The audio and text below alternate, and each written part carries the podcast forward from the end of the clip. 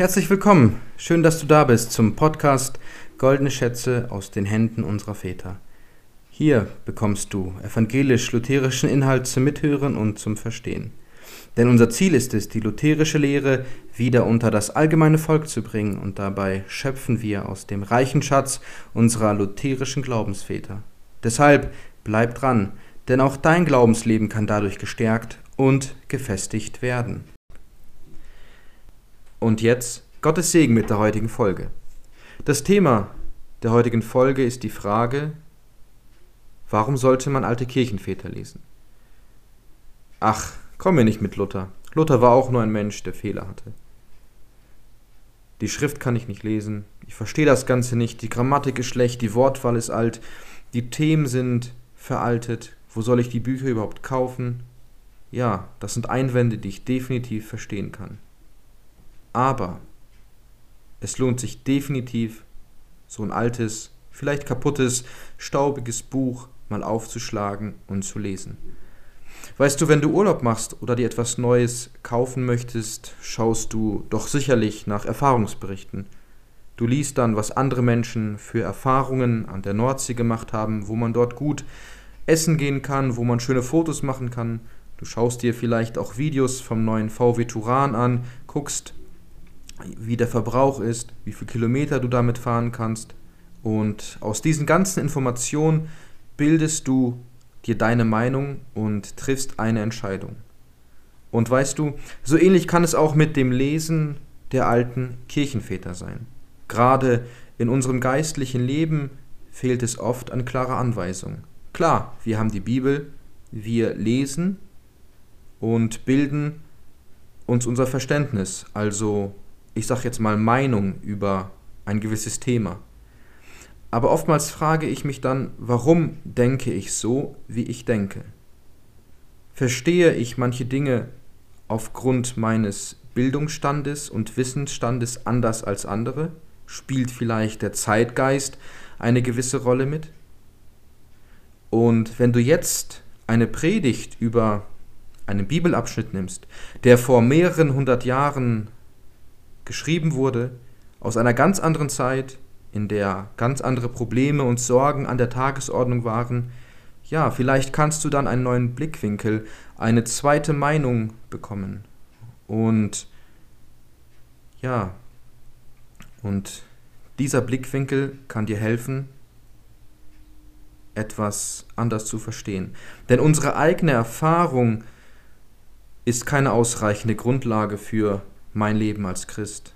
Denn wie ich schon sagte, oftmals haben wir Vorurteile oder eine Sichtweise, die falsch geprägt sein kann. Deshalb kann die Sicht der alten Kirchenväter dir helfen, den Weg richtig einzuschlagen. Vielleicht fehlte dir dieser Blickwinkel und du hättest die Entscheidung ganz anders getroffen. Ja, dazu möchte ich eine Stelle aus 2 Timotheus 3 vorlesen. Und zwar die Verse 16 und 17. Denn alle Schrift von Gott eingegeben ist Nütze zur Lehre, zur Strafe, zur Besserung, zur Züchtigung in der Gerechtigkeit, dass ein Mensch Gottes sei vollkommen zu allem guten Werk geschickt. Ja, das kann definitiv ein Altvater, ein Kirchenvater tun mit seiner Predigt, mit seinen Andachten, mit seinen Lehrbüchern. Aber sie können auch Glaubensvorbilder sein. Sie können uns helfen, den Glaubensweg konsequent zu gehen.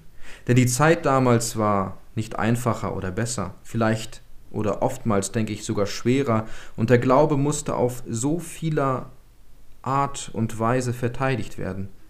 Damals gab es so viele andere Lehren, ähm, sei es jetzt von philosophischer Natur, wie jetzt ähm, ja, viele, viele Glaubensväter dagegen ankämpfen mussten. Zum Beispiel gerade unsere Reformatoren wie Dr. Martin Luther, er musste auch mit seinen Freunden wie Melanchthon und Justus, sie mussten wirklich für die Lehre kämpfen, sie mussten ja wirklich um ihr Leben bangen. Und auch in unserer Neuzeit gibt es viele Beispiele. Denkt zum Beispiel mal an den Pastor Willem Busch oder an einen Dietrich Bonhoeffer, die aufgrund ihres Glaubenslebens und aufgrund ihres Bekenntnisses ins Gefängnis gehen mussten. Deshalb können ja deren Zeugnisse uns helfen, ja wirkliche Bekenner zu werden, dass wir uns nicht in dieser Welt verstecken. Ja, außerdem können diese alten Predigten und Lehrbücher so eine Art Schwarzbrot für uns sein. Weißt du, beim Schwarzbrot ist es ja so, dass der erste Bissen nicht so gut schmeckt. Man muss dieses Brot, ja, wenn es richtiges Schwarzbrot ist, anders kauen als ein weiches Weißbrot. Aber es ist am Ende gesünder und sättigend. Und so ist es auch mit diesen alten Büchern. Vielleicht sind die ersten Seiten schwer zum Lesen, aber wenn du erstmal drinne bist, wenn du die Gedankengänge des Kirchenvaters verstanden hast, wenn du mit dem Satzbau klarkommst, die Ausdrucksweise lernst, dann profitierst du definitiv davon.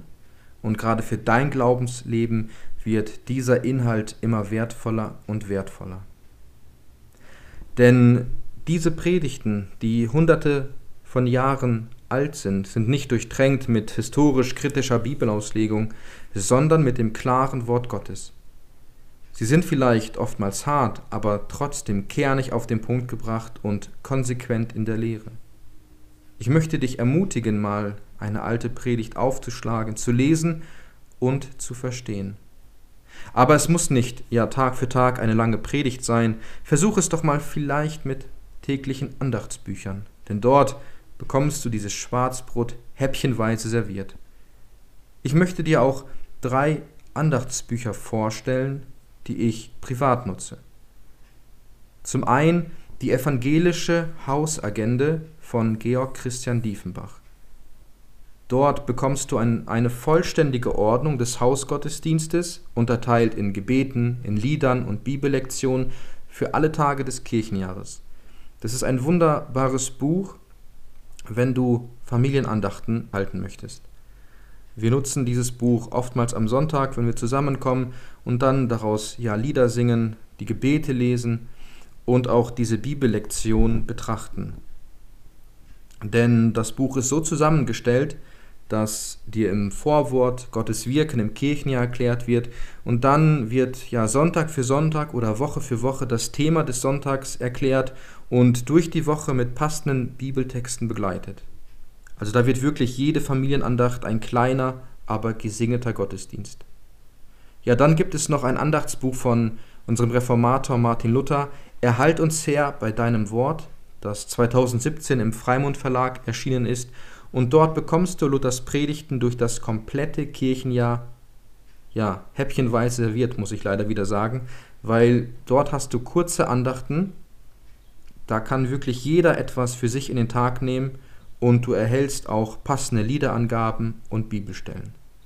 Und zum Schluss noch ein sehr bekanntes Andachtsbuch, nämlich Tägliche Seelenbrote von Karl Olof Rosenius. Es sind Betrachtungen für jeden Tag des Jahres zusammengestellt aus den ganzen Schriften, die der Rosenius geschrieben hatte.